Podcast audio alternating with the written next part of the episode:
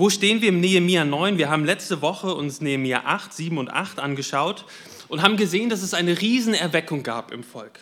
Das Volk hat geschrien, gebt uns das Wort Gottes. Bitte gebt uns das Wort Gottes. Und dann wurde das Wort öffentlich, die Bibel öffentlich vorgelesen. Sie wurde öffentlich ausgelegt. Wir haben gesehen, wie einzelne Leiter in der, aus dem Volk Israel besonders gelehrt wurden, damit sie zurückgehen in ihre Familien und das Wort Gottes ihren Familien lehren. Und es hat zu einer öffentlichen Reaktion geführt. Wir haben dort gelesen, wie das Volk sehr geweint hat, weil sie gemerkt haben, wie weit sie doch von Gottes Wort entfernt waren. Aber erinnert ihr, noch was, erinnert ihr euch noch, was Nehemia gemacht hat? Nehemia hat gesagt, weint nicht, dieser Tag ist ein Tag der Freude. Und Nehemia hilft dann dem Volk in Kapitel 8 zu verstehen, dass der Hunger nach dem Wort Gottes ein Grund zur Freude ist und nicht zum Weinen. Ja, auch wenn das Wort Gottes die Sünde des Volkes verurteilt, ist selbst dieser Aspekt des Wortes Gottes ein Grund zum Feiern. Sich Gott zuzuwenden, auch wenn es Wunden offenbart, bedeutet Leben, Kraft und Freude. Und so feiern sie dann am Ende von Kapitel 8 das Laubhüttenfest und erinnern sich daran, was Gott getan hat, dass Gott treu war und Israel aus Ägypten herausgeführt hat und Gott auch treu war und sie aus Babylonien zurückgebracht hat nach Jerusalem. Und sie haben es dann bis zu dem 22. des Monats gefeiert. Aber jetzt war auch die Zeit gekommen, an dem man sich mit den Sünden und der Vergangenheit und auch mit der klaren Ausrichtung nach vorne beschäftigt. Und das ist Kapitel 9, wo wir jetzt tatsächlich von einem Sündenbekenntnis lesen. Und das wollen wir jetzt gemeinsam machen. Kapitel 9 vom, ne, von dem Buch Nehemia, wie das Volk Buße tut und Gott anbetet. Lasst uns gemeinsam lesen, Nehemiah 9. Aber am 24. Tag dieses Monats kamen die Kinder Israels zusammen unter Fasten, in Sacktuch gekleidet und mit Erde auf ihren Häuptern. Und der Same Israels sonderte sich von allen Kindern der Fremden ab, und sie traten hin und bekannten ihre Sünden und die Missetaten ihrer Väter. Und sie standen auf an ihrem Platz, und man las im Buch des Gesetzes des Herrn ihres Gottes während eines Viertel des Tages in sechs Stunden. Und sie bekannten ihre Sünden und warfen sich nieder vor dem Herrn, ihrem Gott, während eines anderen Viertel des Tages. Und Jeshua, Banai, Kadmiel, Sebania, Buni, Serebia, Bani und Kanani traten auf das Podest der Leviten und schrien laut zu dem Herrn, ihrem Gott. Und die Leviten, Jeshua, Kadmiel, Baniel, Hasabneja, Serabia, Hodia, Sebania und Petachia sprachen, Steht auf, lobt den Herrn, euren Gott, von Ewigkeit zu Ewigkeit. Und man lobe den Namen deiner Herrlichkeit, der über alle Danksagung und alles Lob erhaben ist. Du bist der Herr, du allein. Du hast den Himmel gemacht, aller Himmel, Himmel, samt ihrem ganzen Heer, die Erde und alles, was auf ihr ist, die Meere und alles, was in ihnen ist. Du erhältst alles am Leben und das Heer des Himmels betet dich an. Du, Herr, bist der Gott, der Abraham erwählt und aus Ur in Chaldea herausgeführt und mit dem Namen Abraham benannt hast. Und du hast sein Herz treu vor dir befunden und den Bund mit ihm geschlossen, das Land der Kanaaniter, der Hethiter, der Amoriter, Pheresiter, Jebusiter und Girgasiter seinem Samen zu geben. Und du hast dein Wort gehalten, denn du bist gerecht. Du hast das Elend unserer Väter in Ägypten angesehen und ihr Schreien am Schilfmeier erhört. Und du hast Zeichen und Wunder getan am Pharao und allen seinen Knechten und an allem Volk seines Landes. Denn du wusstest wohl, dass sie Übermut mit ihnen getrieben hatten, und du hast dir einen Namen gemacht, wie es am heutigen Tag offenbar ist. Du hast das Meer vor ihnen zerteilt, und sie gingen mitten durchs Meer auf dem Trocknen, aber ihre Verfolger hast du in die Tiefe geschleudert, wie ein Stein in mächtige Wasser. Du hast sie geleitet bei Tag mit einer Wolkensäule und bei Nacht mit einer Feuersäule, um ihnen den Weg zu erleuchten, auf dem sie ziehen sollten. Du bist auf den Berg Sinai herabgefahren und hast mit ihnen vom Himmel her geredet und ihnen richtige Ordnung und wahrhaftige Gesetze gegeben, gute Satzungen und Gebote. Deinen heiligen Sabbat hast du ihnen verkündet und ihnen Gebote, Satzungen und ein Gesetz geboten durch deinen Knecht Mose. Brot vom Himmel hast du ihnen gegeben, als sie hungerten, und Wasser aus dem Felsen hast du für sie hervorgebracht, als sie dürsteten. Und du hast ihnen befohlen, hineinzugehen und das Land einzunehmen, über das du deine Hand zum Schwur erhoben hattest, es ihnen zu geben. Aber sie und unsere Väter wurden übermütig und halsstarrig, sodass sie deine, deinen Geboten nicht folgten. Und sie weigerten sich zu hören und gedachten nicht an deine Wunder, die du ihnen getan hattest, sondern sie wurden halsstarrig und gaben sich selbst ein Oberhaupt, um in ihrer Widerspenstigkeit in die Knechtschaft zurückzukehren. Aber du bist ein Gott der Vergebung, gnädig und barmherzig, langmütig und von großer Güte. Und du hast sie nicht verlassen, selbst als sie sich ein gegossenes Kalb machten und sprachen, das ist dein Gott, der dich aus Ägypten geführt hat und große Lästerung verübten. Hast du, und, und große Lästerung verübten, hast du sie nach deiner großen Barmherzigkeit doch nicht verlassen in der Wüste. Die Wolkensäule wich nicht von ihnen am Tag, um sie auf dem Weg zu führen, noch die Feuersäule in der Nacht, um ihnen den Weg zu erleuchten, den sie ziehen sollten. Und da gabst ihnen deinen guten Geist, um sie zu unterweisen und dein Manna nahmst du nicht von ihrem Mund. Und als sie Durst litten, gabst du ihnen Wasser. Du versorgtest sie 40 Jahre lang in der Wüste, dass ihnen nichts mangelte. Ihre Kleider zerfielen nicht und ihre Füße schwollen nicht an. Du gabst ihnen Königreiche und Völker und teiltest ihnen das ganze Gebiet aus, dass sie das Land Sihons einnahmen, das Land des Königs von Hesbon und das Land Orks des Königs von Baschan. Du machtest ihre Kinder zahlreich wie die Sterne am Himmel und brachtest sie in das Land, von dem du ihren Vätern verheißen hattest, dass sie hineinziehen und es einnehmen würden. Und ihre Kinder zogen hinein und nahmen das Land ein. Und du demütigst vor ihnen die Einwohner des Landes, die Kanaaniter, und gabst sie in ihre Hand, ebenso ihre Könige und die Völker am Land, dass sie mit ihnen nach Belieben handelten. Und sie eroberten feste Städte und ein fettes Land und nahmen Häuser in Besitz, mit allerlei Gut gefüllt, ausgehauene Brunnen, Weinberge, Ölbäume und Obstbäume in Menge und sie aßen und wurden satt und fett und ließen sich's wohl sein in deiner großen Güte. Aber sie wurden widerspenstig und lehnten sich auf gegen dich und warfen dein Gesetz hinter ihren Rücken und erschlugen deine Propheten, die gegen sie Zeugnis ablegten, um sie zu dir zurückzuführen und verübten große Lästerungen. Darum gabst du sie in die Hand ihrer Feinde, die sie bedrängten. Doch zur, Zeit ihrer Drangsal schrien sie zu dir, und du erhörtest sie vom Himmel her und gabst ihnen nach deiner großen Barmherzigkeit Retter, die aus der Hand aus ihrer Feinde erretteten. Aber sobald sie Ruhe hatten, taten sie wiederum Böses vor dir. Da hast du sie der Hand ihrer Feinde überlassen, die herrschten über sie. Wenn sie dann wieder zu dir schrien, erhörtest du sie vom Himmel her und hast sie oftmals errettet nach deiner großen Barmherzigkeit.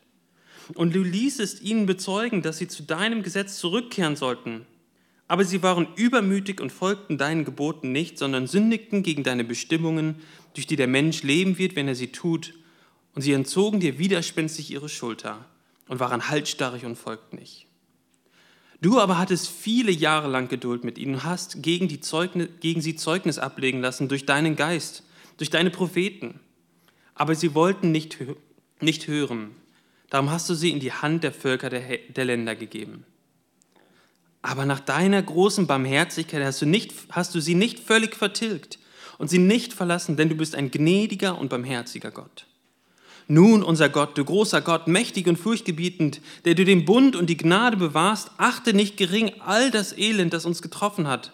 Unsere Könige, unsere Fürsten, unsere Priester, unsere Propheten, unsere Väter und dein ganzes Volk seit der Zeit der Könige von Assyrien bis zum heutigen Tag. Du bist gerecht in allem, was über uns gekommen ist, denn du hast Treue bewiesen. Wir aber sind gottlos gewesen. Und unsere Könige, unsere Fürsten, unsere Priester und unsere Väter haben nicht nach deinem Gesetz gehandelt und haben nicht geachtet auf deine Gebote und auf deine Zeugnisse, die du ihnen hast bezeugen lassen. Sie haben dir nicht gedient in ihrem Königreich, trotz deiner großen Wohltat, die du ihnen erwiesen hast und trotz des weiten, fetten Landes, das du ihnen gegeben hast und sie haben sich von ihren bösen Taten nicht abgekehrt. Siehe, wir sind heute Knechte, ja, in dem Land, das du unseren Vätern gegeben hast, damit sie seine Früchte und Güter genießen sollten. Siehe, in dem sind wir nun Knechte. Und sein Ertrag mehrt sich für die Könige, die du über uns gesetzt hast, um unserer Sünde willen. Und sie herrschen über unsere Leiber und über unser Vieh nach ihrem Wohlgefallen. Und wir sind in großer Bedrängnis. Was für ein Gebet, ha?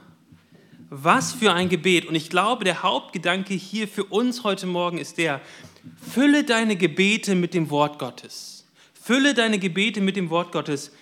Im Gebet bete Gott an für seine Größe. seine Herrlichkeit, seine Allmacht, seine Gerechtigkeit und Gnade. Bet ihn an, bekenne deine Sünde vor ihm und vertraue dich seiner Gnade an. Die Israeliten kommen also wieder zusammen, ähm, direkt im Anschluss dieses Laubhüttenfestes, dieser, dieses großen Festes, und sie kommen jetzt aber zusammen, nicht um sich zu freuen, sondern um zu trauern. Und das drücken sie aus, in, das sehen wir dann in den Versen, in, im ersten Vers, wie sie mit Sacktuch und Erde auf dem Kopf kamen. Und das war, war im damaligen Zeit Ausdruck von Trauer. Ja, aber dieser Ausdruck von Trauer war in diesem Fall Ausdruck von Trauer wegen eigener Sünde. Und sie kamen mit ihrem Sacktuch und mit, dem, mit, der, mit, dem, mit der Erde auf dem Kopf und sie fasteten. Und sie fasteten, im Fasten kamen sie zu Gott und hofften auf Gottes Gnade. Ich glaube, das ist ganz wichtig für uns heute Morgen zu verstehen, dass es immer ein Grund zur Freude ist, wenn Menschen anfangen, das Wort Gottes ernst zu nehmen, so wie wir das in Kapitel 8 gesehen haben. Es ist immer eine Freude, wenn Menschen anfangen zu schmecken, dass das Wort Gottes kräftig ist und Veränderung bewirken kann. Aber das Wort Gottes bringt immer auch einen gewissen Schmerz mit sich. Jemand erkennt, dass Jesus der Herr ist und er guckt zurück in sein Leben und sieht, wie weit er sich von Jesus entfernt hat. Es tut weh. Aber das Wort Gottes verletzt nicht einfach nur so. Es fügt nicht einfach nur so Schaden zu. Es ist wie ein Chirurg, der mit dem Messer einen Menschen verletzen muss, um das grundlegende Problem, das größere Problem zu lösen. Ja, wenn jemand einen, einen Hirntumor hat, dann muss ein Chirurg hingehen und diesen Menschen erstmal verletzen. Er muss ihn aufschneiden. Er verletzt den Menschen, aber er verletzt den Menschen nicht, um ihn einfach zu verletzen, sondern er verletzt ihn, um das größere Problem zu lösen, um den Tumor aus dem Kopf zu befreien. Und genauso fügt das Wort Gottes immer einen gewissen Schaden zu. Es macht immer in einer gewissen Art und Weise traurig, wenn wir das Wort Gottes lesen und in unser Leben hineinschauen. Aber es macht traurig und es, und, und, und es fügt in dem Sinne Schaden zu, weil es uns in eine Situation oder in, einen, in, eine, ja, in eine Situation führt, wo wir tatsächlich Heilung und Errettung erfahren dürfen. Wenn, wenn du deine Sünden, so wie die Israeliten hier, schmerzhaft von, vor Augen hast, dann kannst du zu Christus fliehen, der am Kreuz für unsere Sünden gestorben ist. Ohne, ohne dass du zuerst siehst, wie weit du dich von Gott entfernt hast, ohne dass du zuerst siehst, dass es weh tut, sich vor Gott abzuwenden, wirst du Christus nicht als denjenigen anerkennen, der ist, als derjenige, der für die Sünden gestorben ist. Aber das Gleiche gilt ja auch für, für dich, der du schon Christ bist.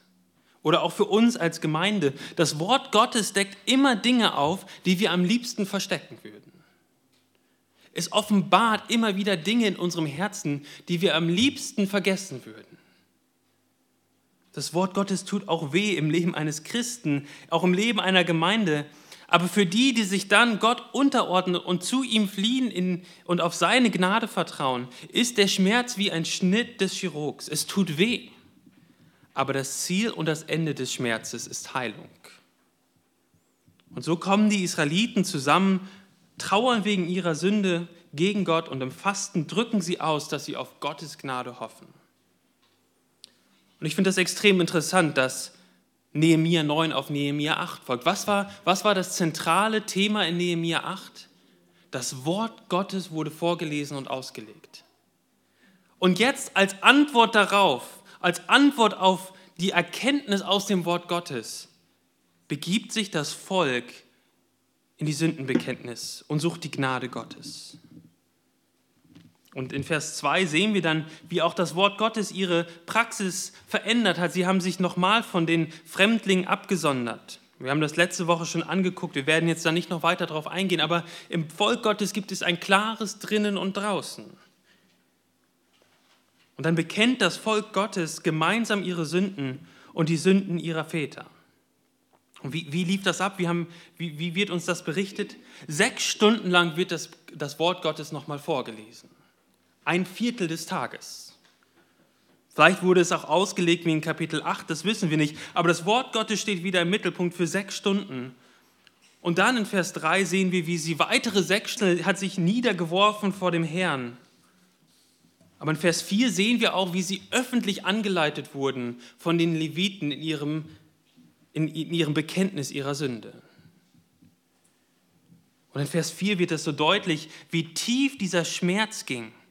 Die Leviten traten auf am Ende von Vers 4 auf dem Podest der Leviten und schrien laut zum Herrn, ihrem Gott. Es war ein fast physischer Schmerz, den sie gespürt haben, weil sie aus dem Wort Gottes erfahren haben, wie weit sie sich entfernt hatten. Sie, sie hören das Wort Gottes äh, nochmal, sie ähm, sie, sie bekennen ihre Sünde und dann in Vers 4 geht es über in den Lobpreis. Ja, das ist ganz interessant. In Vers 3 lesen wir, wie sie sich niedergeworfen haben und ihre Sünden bekannt haben. Und dann, was lesen wir dann in Vers 4? Diese, diese Leviten, sie sagen, treten dann auf und was sagen sie? Sie rufen dem Volk zu, steht auf, lobt den Herrn euren Gott von Ewigkeit zu Ewigkeit. Oder Vers 5. Ja? Steht auf, lobt den Herrn euren Gott von Ewigkeit zu Ewigkeit.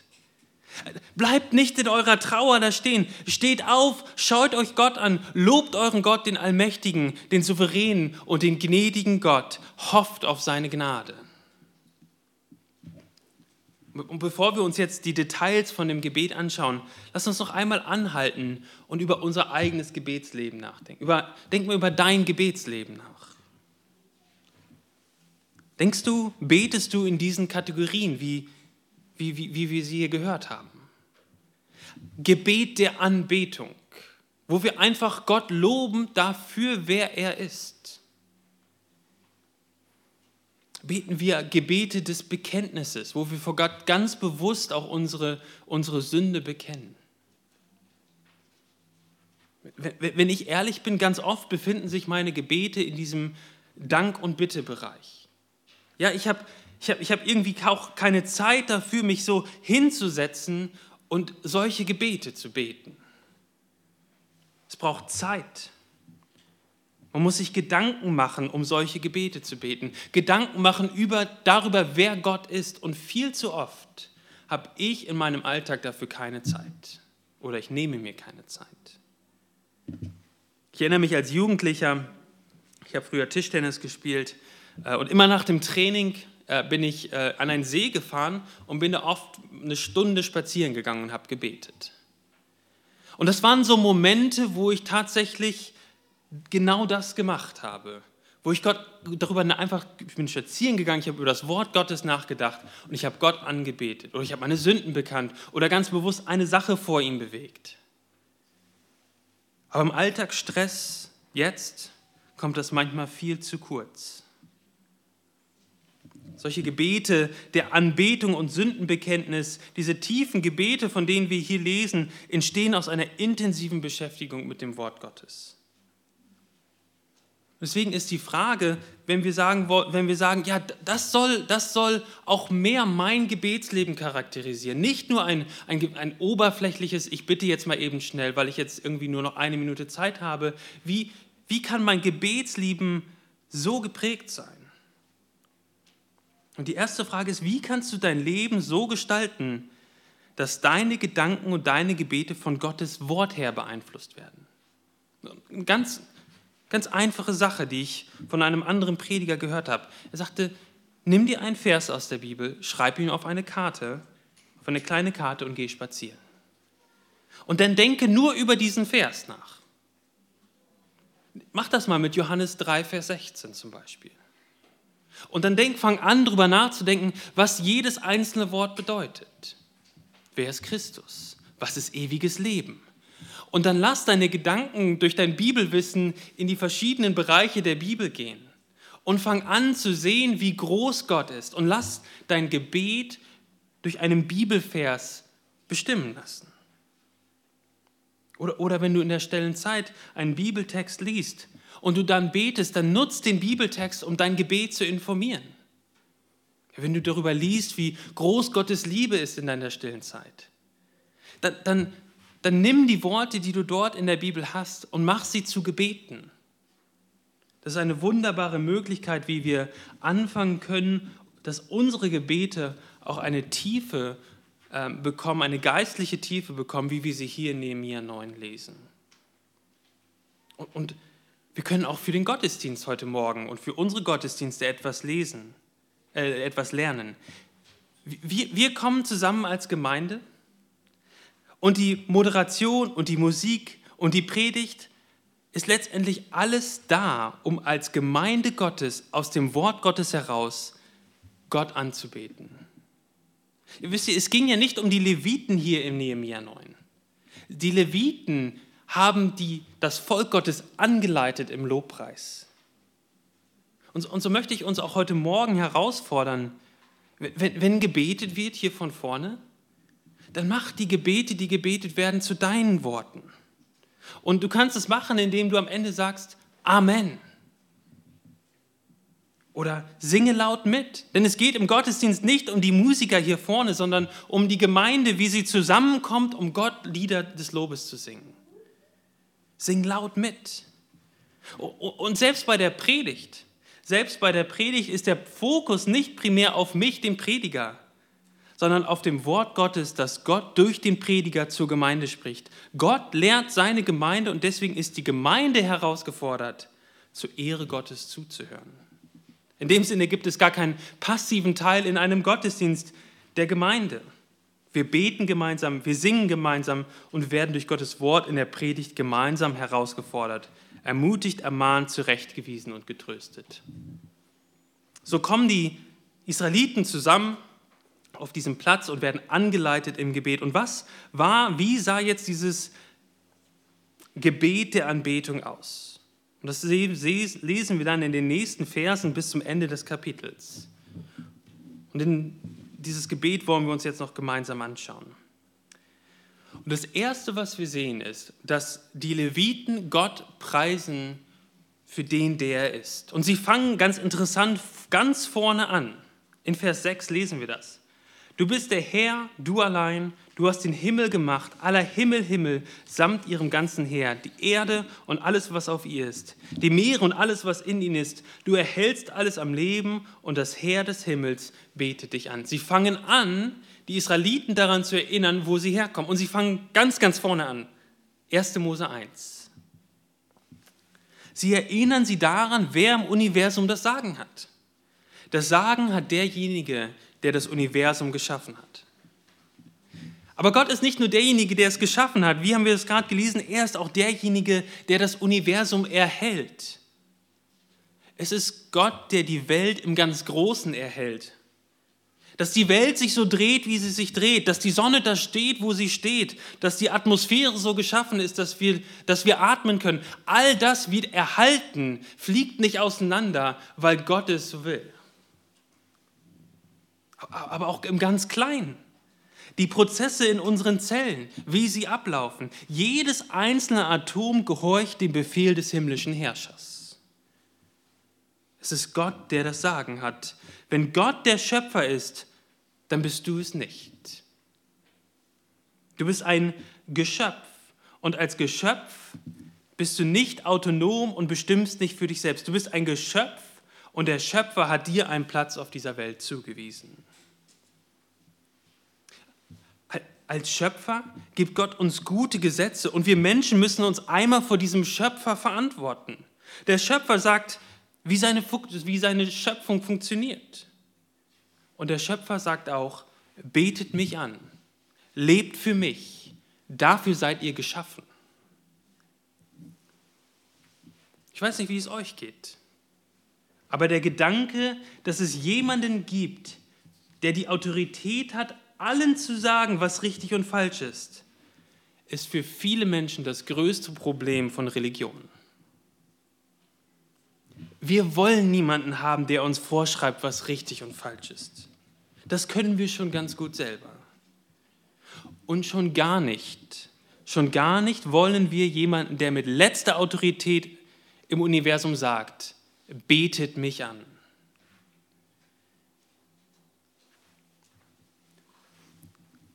Es gibt nur einen einzigen, der das Recht hat, objektiv zu sagen, was richtig und falsch, gut und böse ist. Und das ist Gott selbst, der Schöpfer. Und es gibt nur einem, einen, dem rechtmäßig alle Ehre gebührt, Gott selbst. Und das ist das, das was, uns, was uns die Leviten hier, hier als erstes vor Augen malen, ist, dass niemand und nichts sich diesem Gott widersetzen kann. Er hat alles geschaffen, er hält alles. Selbst die größten Atheisten, die ihre Fäuste gegen Gott erheben oder sogar das Volk Gottes verfolgen, sind im Vergleich doch nur wie eine Filmfigur im Kino, die zu den Kinobesuchern redet. Kennt ihr das? Vielleicht habt ihr schon mal so einen Film gesehen. Wenn eine Figur im Film auf einmal direkt in die Kamera guckt und als ob zu dir spricht. Also du bist nicht nur Beobachter, auf einmal dreht sich der, der, der Schauspieler um und guckt dich genau an. Oder, oder vielleicht erschrickt er dich sogar, ja, indem er auf einmal direkt in die Kamera guckt. Vielleicht erschrickst du dich, aber am Ende des Tages gehst du aus dem Kino raus und du weißt, dass diese Figur auf, dem Leinwand, auf der Leinwand dir nichts anhaben kann. Und die größten Atheisten und Verfolger Gottes, die mit ihren Fäusten sich gegen Gott erheben, sind nicht mehr als eine Filmfigur auf der Leinwand. Sie können Gott überhaupt nichts anhaben. Ihre Anstrengungen sind armselige Versuche, das Offensichtliche nicht anerkennen zu müssen. Auch wir sind Geschöpfe und unser Schöpfer hat alle Macht über uns. Dieser Gott, das ist ja das Unglaubliche, der alles geschaffen hat und alles zusammenhält, allen sagt, was richtig und falsch ist und vor dem sich alle einmal verantworten müssen, ist unser Gott, den wir heute Morgen in diesem Gottesdienst angebetet haben. Und, die Leviten machen das dann nachher auch in Vers 32. Dort lesen wir dann, nun unser Gott, du großer Gott. Merkt ihr, wie die Leviten die Israeliten hochziehen? Wie, wie die Kette in der, in der Achterbahn die Waggons hochzieht, so, so zieht, ziehen die Leviten das Volk Gottes hoch in die Anbetung.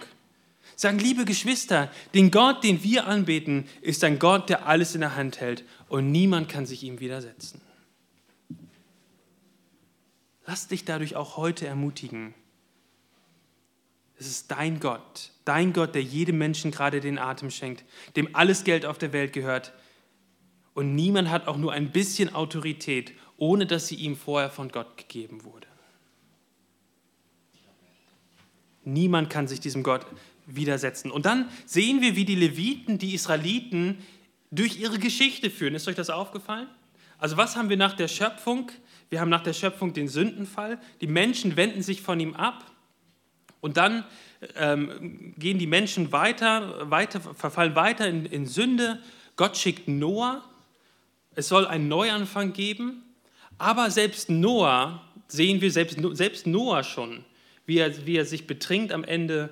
Und auch die Nachkommen von Noah verfallen weiter in Sünde. Gott, äh, dann kommt der, der Turmbau zu Babel, die Menschen versuchen sich einen, einen Turm zu Gott zu bauen. Gott verstreut sie und wir sehen, wie sich die Menschheit immer weiter von Gott entfernt. Und da hinein, in diese Situation, wo die Menschen gegen Gott leben und nichts von ihm wissen wollen, lesen wir dann in Vers 7, Du Herr bist der Gott, der Abraham erwählt und aus Uren Chaldea herausgeführt und mit dem Namen Abraham benannt hat. Mitten in einer Welt, in der niemand etwas von dem wahren Gott wissen wollte, greift Gott ein. Souverän erwählt er sich Abraham. Wir wissen, dass Abraham nicht besser war als alle anderen Menschen. Wir lesen das in Josua 24,2, dass Abraham ein Götzendiener war. Er hat nicht den wahren Gott angebetet. Abraham war nicht besser als andere. Es war Gottes souveränes Eingreifen in das Leben von Abraham. Und erst danach wurde sein Herz auch treu vor ihm befunden. Das heißt, er hat Gott vertraut. Vers in Vers 8 lesen wir das. Aber es war nicht andersrum. Erst war Abraham ganz treu und dann hat Gott ihn auserwählt. Gott greift souverän ein und ruft Abraham in seinen Dienst aus dem Götzendienst heraus. Und Abraham antwortet mit Glauben und Treue vor Gott. Und dann verspricht Gott, so lesen wir das im ersten Buch Mose, verspricht Gott ihm Nachkommen oder dass durch einen seiner Nachkommen alle Völker auf der Erde gesegnet werden. Und dann verspricht er ihm auch, dass seine Nachkommen ein großes Volk werden und im Land Kanaan wohnen werden. Und dann lesen wir in, in 1. Mose 12, 12 bis 17 und auch danach, wie Gott anfängt aufgrund des Glaubens von Abraham, den er dann in Abraham umbenennt, diese Verheißung zu erfüllen. Und er hält sie auch ein. Vers 8. Gott hat seinen Versprechen, die er Abraham gemacht hat, die Nachfahren von Abraham in das Land zu bringen, hat er eingehalten. Das lesen wir am Ende von Vers 8. Und dann in den Versen 9 bis 25 erzählen die Leviten die Geschichte des Volkes Israel vom Auszug aus Ägypten bis zur Einnahme des Landes. Ja, sie erzählen davon, wie, wie Gott in seiner Macht und, und, und, und Souveränität Israel aus Ägypten herausgerettet hat, wie er sie bewahrt hat und wie, wie er sie letztendlich in das Land Kanaan geführt hat. Und es entsteht in diesen Versen 9 bis 25 aber schon ein ganz zentrales Thema. Ein ganz zentrales Thema in diesem Gebet ist die Erinnerung an Gottes Gnade und an die Sündhaftigkeit der Israeliten. Lesen wir in den Versen 16 bis 18. Dort ähm, erklären die Leviten, was, die, was ihre, ihre Vorväter getan haben, nämlich dass sie sich ein, ein goldenes Kalb sogar gemacht haben um, und, und vor diesem goldenen Kalb niedergefallen sind. Ja, die Israeliten sündigen, aber Gott, das lesen wir dann in den Versen 17, am Ende von Vers 17 und in Vers 19, Gott hat in seiner großen Barmherzigkeit sie doch nicht verlassen. Ja, und dann kommen sie in das verheißene Land. In Vers 25 schließt es dann, dann ab, wie sie aßen und satt wurden und fett wurden und sich es wohl sein ließen in seiner großen Güte. Aber, aber was passiert? Vers, 25, äh, Vers 26.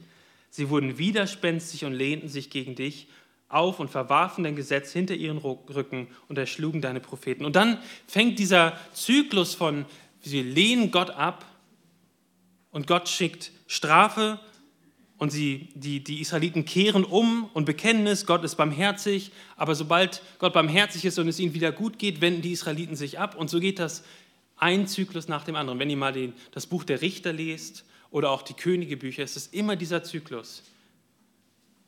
Das Volk Israel wendet sich von Gott ab. Gott schickt Strafe. Das, das Volk Israel ruft, aus, ruft aus äh, zu Gott und bittet ihn um Gnade.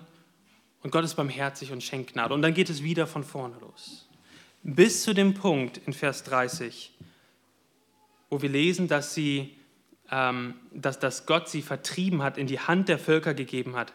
Aber in Vers 31 dann direkt wieder, aber nach deiner großen Barmherzigkeit hast du, nicht, hast du sie nicht völlig vertilgt und sie nicht verlassen, denn du bist ein gnädiger und barmherziger Gott. Gott ist am Ende gnädig. Beweis, wir stehen hier in Jerusalem als das versammelte Volk Israel. Gott ist, war, ist und war gnädig ähm, in der Vergangenheit von Israel. Sie preisen also Gott, sie fangen an, sich daran zu erinnern, wie Gott alles geschaffen hat, wie er souverän Abraham erwählt hat und wie er sich über Jahrhunderte lang gnädig und barmherzig gezeigt hat. Und in ihrer Not, in der sie sich jetzt gerade befinden, erinnern sie sich an diese Gnade.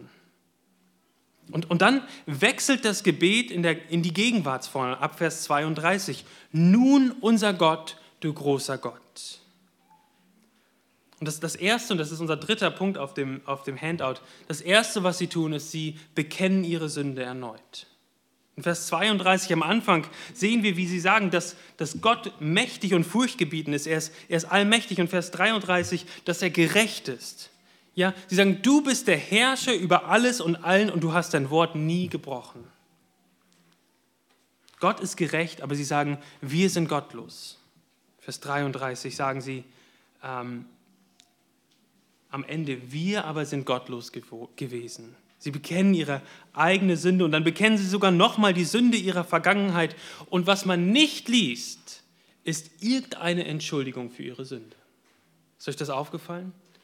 Es gibt nicht irgendwas, ja, das habe ich getan, weil, ja, da, ich, da hatte ich irgendwie Kopfschmerzen oder so. Es gab keine Entschuldigung, die sie vorgebracht haben. Das, das, was sie gesagt haben, ist, Gott ist gerecht und heilig und wir haben uns gegen ihn aufgelehnt. Sie finden keine Entschuldigung. Und in ihrer Hilflosigkeit treibt es sie zu Gott und seiner Gnade. Und das ist dann die Versen in den Versen 32 und 36 und 37, sehen wir das, wie sie Gott klagen. Schau unser Elend an, sei uns gnädig, wie du uns auch früher gnädig warst. Wir haben uns das doch gerade in der Vergangenheit angeguckt. Immer wenn wir uns gegen dich aufgelehnt haben, dann warst du gnädig. Jetzt sei sie unser Elend an, bitte sei uns gnädig. Vielleicht wundert ihr euch jetzt, aber die haben doch jetzt die Mauer. Das Volk ist doch da in Jerusalem. Ja, sie hatten eine Mauer, aber die Mauer war deutlich kleiner als früher. Das Volk, das da war, das da versammelt war, war nur ein Bruchteil von dem Volk, was früher da war. Der Tempel, der war da, aber der Tempel war so mickrig im Gegensatz zum ersten Tempel. Sie hatten einen Statthalter, Nehemia, ja, aber sie hatten keinen König wie König David. Und Vers 36 und 37 sagen sie, wir stehen immer noch unter der Herrschaft eines anderen Königs. Und Israel, wer die Geschichte dann danach kennt, hat nie zu ihrer alten Stärke, Unabhängigkeit und Freiheit unter Gottes Herrschaft gefunden. Es gab nie wieder einen König. Nach den Persern, unter denen sie hier leben, kommen die Griechen, die die Perser schlagen. Und nach den Griechen kommen dann die Römer, die die Griechen schlagen. Und Israel war bis dahin immer unter der Herrschaft von irgendeinem anderen Volk. Nie gab es einen König, einen König von Israel, der über Israel geherrscht hat. Wurde das Gebet, dieser Schrei nach Gnade nicht erhört? Es scheint so zu sein, als ob dieser Schrei nach Gnade einfach nur im Universum verstummt. Und dann, und dann kommt Jesus. Was sagt Jesus? Die Zeit ist erfüllt und das Reich Gottes ist nahe. Tut Buße und glaubt an das Evangelium. Jesus ist der König, der kommt. Jesus richtet das Reich Gottes auf, aber es ist so ganz anders, als sie damals gedacht haben. Sie haben mit einem irdischen König gerechnet, aber dieses Gebet aus Nehemia 9 ist in Christus erfüllt und findet seine letztendliche Erfüllung im neuen Himmel und auf der neuen Erde, wo das Reich Christi vollständig aufgerichtet werden wird. Gott schickt Israel einen König. Und dieser König trägt ihre Sünde und steht von den Toten wieder auf, damit sie im Glauben an ihm ewiges Leben haben und in seinem Reich leben bis in alle Ewigkeit. Jesus, Jesus tritt auf als König über Israel, aber nicht nur über Israel, sondern auch für alle anderen, für alle Menschen, die Jesus als ihren König anbieten, anbeten. Jesus, der König, er erkauft sich ein Volk aus allen Nationen, indem er für die Sünden stirbt und den Tod besiegt und jedem ewiges Leben und einen Platz im Reich, des, Reich Gottes gibt, der ihm vertraut. Und so dürfen wir als Gläubige Teilhaber an diesem Reich sein, am Reich Christi. Und wir werden einmal sichtbar in einem neuen Königreich unter unserem König Jesus leben. Das ist unsere Hoffnung, riesengroße Hoffnung als Christen. Wir haben das heute Morgen im Taufseminar auch schon ein bisschen besprochen. Das ist eine zukünftige Hoffnung. Noch leben wir auf dieser Welt, noch leben wir als Himmelsbürger in der Fremdlingschaft auf dieser Welt. Unser Bürgerrecht ist im Himmel, ja jetzt schon. Und auf dieser Erde sind wir Fremdlinge, wie es in 1. Petrus steht. Und bis dahin, bis dahin werden wir noch durch einige Täler gehen müssen. Bis dahin werden wir noch oft sündigen. Bis dahin werden wir noch oft entmutigt werden. Aber liebe Geschwister, in Christus, in unserem König, ist der Sieg schon sicher. Und wenn die Gebete in schwierigen Situationen und Zeiten in deinem Leben im Halt stecken bleiben, dann komm weiter zum Gottesdienst. Ich weiß, es ist so einfach, zu Hause zu bleiben, weil man keine Lust hat und sich so müde fühlt und auch die ganze Situation des Lebens einen niederdrückt. Aber wisst ihr, was ihr im Gottesdienst machen könnt? Im Gottesdienst könnt ihr euch mit eurem Waggon des Lebens in die Kette der Gemeinde einklinken. Wie der Waggon der Achterbahn durch die laufende Kette hochgezogen wird, so klingt du dich mit deinem Leben ein. Mach die Worte der Lieder und die Worte der Gebete zu deinen Worten.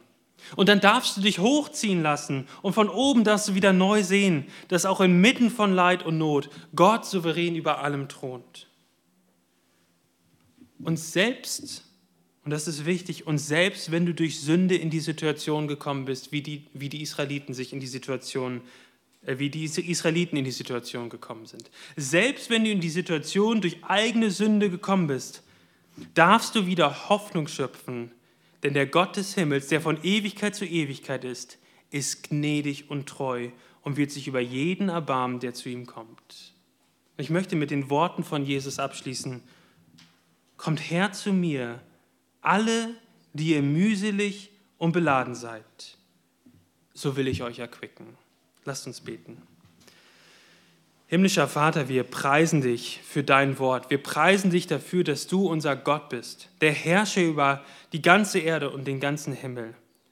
Alles und alle müssen sich einmal vor dir verbeugen und wir sind so dankbar, Vater, dass wir dich Vater nennen dürfen, dass wir in deinen Thronraum treten dürfen mit großen Gebetsanliegen, dass wir, dass wir die Freiheit haben dürfen, auch wenn wir in unsere letzte Woche gucken, wo wir Sünde sehen, dass wir kommen dürfen und wissen dürfen, in Christus dürfen wir zu dir kommen und du bist uns gnädig.